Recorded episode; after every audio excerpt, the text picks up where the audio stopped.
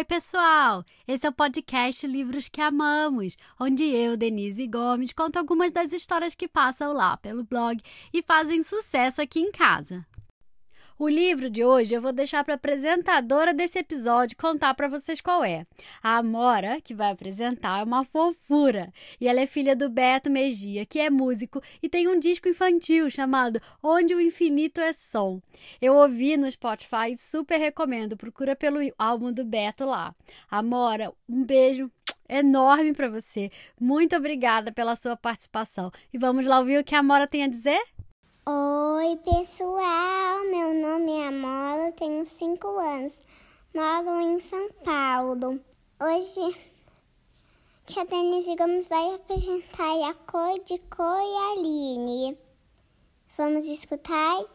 Tchau.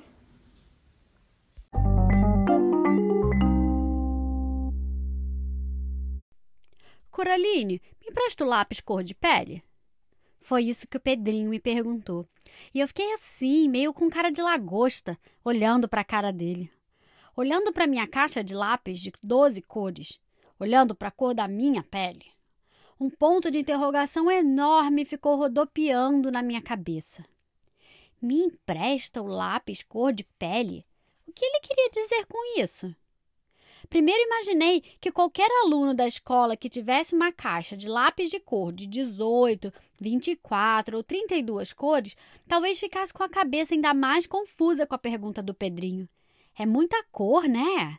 Que sorte ter uma caixa de lápis de cor com somente 12 cores. Lápis cor de pele? De qual pele será que o Pedrinho estava falando? Eu logo pensei em dar o lápis verde, só para ver a cara do meu amigo. Porque se agora estivéssemos em Marte e fôssemos marcianos, a gente seria verde. Bom, pelo menos é o que dizem sobre os marcianos. São baixinhos, cabeçudos e verdes. Pensando num lugar diferente, como, por exemplo, onde Judas perdeu as botas. Tá, eu sei que é um lugar bem longe e que nem existe de verdade. Mas se existisse, comparando com Marte, seria logo ali na esquina. Fiquei pensando: se alguém nascesse num lugar diferente assim, teria uma cor de pele diferente também.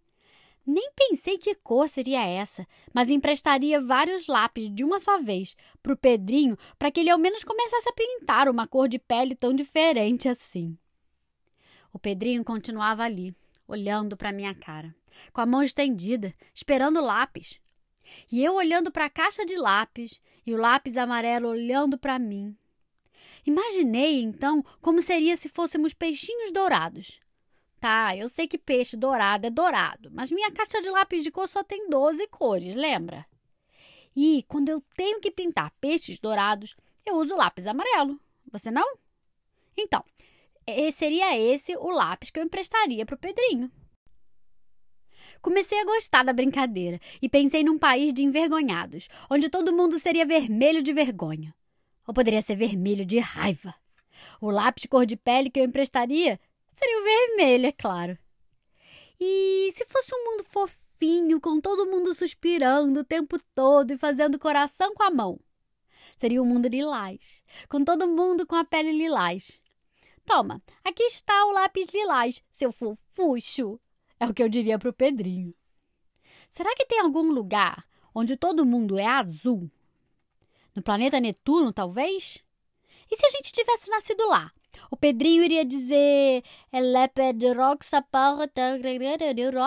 Certo, tô inventando. Nem sei se os netunianos falam desse jeito, mas seria assim que ele me pediria o lápis cor de pele. Mas será que tá certo? A cor da pele é só uma? A gente vive num mundo com um monte de gente diferente línguas diferentes, tamanhos diferentes, jeitos diferentes, cabelos diferentes, origens diferentes, cores de pele diferentes. Coraline, me empresta o lápis cor de pele? Pensei por um instante em dar o lápis rosa, que era a cor que o Pedrinho usava para pintar a pele dos personagens que desenhava. Era uma cor bem parecida com a pele dele. Então, olhei de novo para a minha pele. Peguei o lápis marrom e passei para o meu amigo. O Pedrinho olhou para o lápis marrom e olhou para mim com uma cara de lagosta. Depois deu um sorriso, disse obrigado e começou a pintar o desenho dele com o lápis cor de pele a cor da minha pele.